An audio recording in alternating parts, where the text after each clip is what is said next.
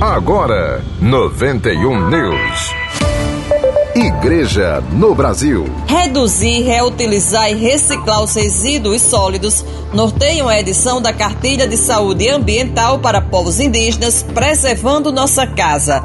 O manual foi produzido pelo projeto Orinoco Águas que Atravessam Fronteiras, da Rede Caritas, durante a execução do projeto piloto para gerenciamento de resíduos sólidos na comunidade indígena Tarauparu, no município de Pacaraíma, no estado de Roraima, e que contou com apoio financeiro da Agência dos Estados Unidos para Desenvolvimento Internacional.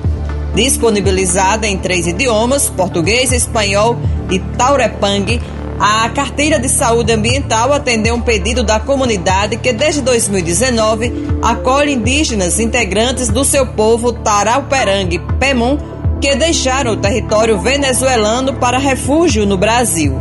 Dos 946 residentes na comunidade, hoje 606 são migrantes ou refugiados. Paróquias. No período de 17 a 25 de abril, o município de Goianinha celebra a festa da padroeira Nossa Senhora dos Prazeres. A programação diária consta de caminhada penitencial, missa, recitação do ofício de Nossa Senhora e novena. No dia 25, às 10 da manhã, vai ser celebrada a missa solene presidida pelo arcebispo Dom Jaime Vieira Rocha.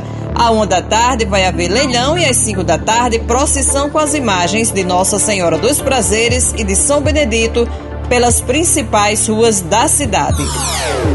91 News, produção e apresentação Cacilda Medeiros, próxima edição, logo mais às 10h30. E, e agora você fica com a reprise do programa Sim a Vida com o Padre Nunes. 91 News.